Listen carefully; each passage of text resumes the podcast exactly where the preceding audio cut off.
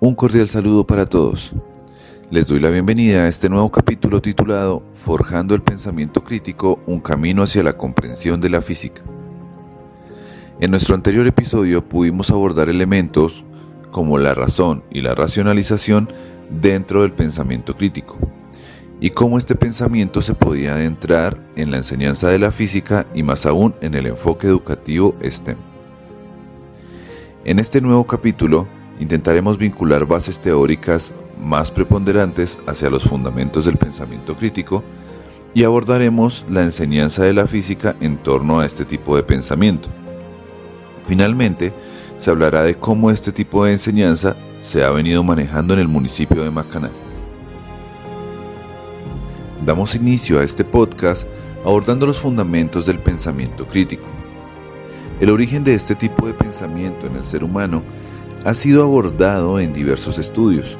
Sin embargo, determinar los fundamentos cuya base permita al individuo formar esta capacidad se ha convertido en el eje predominante de los estudios actuales. Sin dejar de lado algunos de los resultados expuestos por expertos, existe una relación entre los elementos que dan origen al pensamiento crítico y aquellos que dan evidencia del dominio del mismo.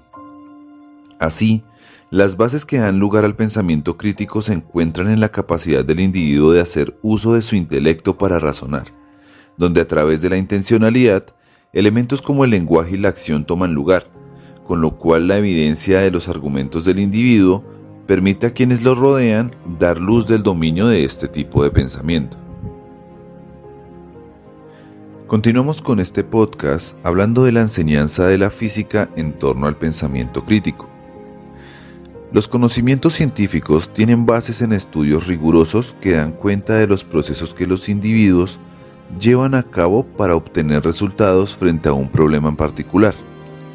La física como ciencia no se escapa de estos procesos, ya que vincula conocimientos que se recopilan de forma sistemática para analizar y comprender los diferentes fenómenos que surgen en la naturaleza. Desde luego que el origen de estos conocimientos parte del análisis riguroso del contexto y la capacidad de establecer criterios y posiciones racionales, habilidades que son propias del pensamiento crítico. Es aquí donde surge esta conexión hacia el marco investigativo y formativo. La vinculación de este tipo de pensamiento a la enseñanza se ha perseguido desde diferentes modelos y estrategias donde los docentes, a través del reconocimiento de su propio conocimiento, el de sus estudiantes y el contexto que los involucra, buscan concebir el pensamiento crítico como una base subyacente a la necesidad de comprender el mundo.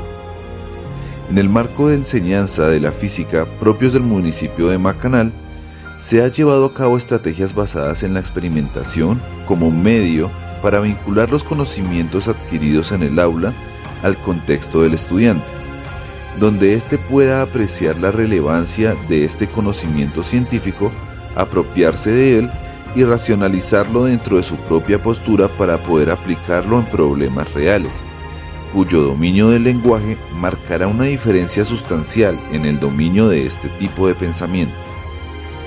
La propuesta surge como una consecuencia de la búsqueda del, del, aprendizaje profundo y radica en la forma en la que el estudiante concebirá al mundo después de abordar sus conocimientos y la forma en, lo que, en la que logrará vincularlos y aplicarlos a su vida y a la comunidad a la que pertenece. Les agradezco su participación en este podcast donde hemos podido encontrar la relación entre el pensamiento crítico, la física y su enseñanza. Espero que podamos encontrarnos en una próxima oportunidad.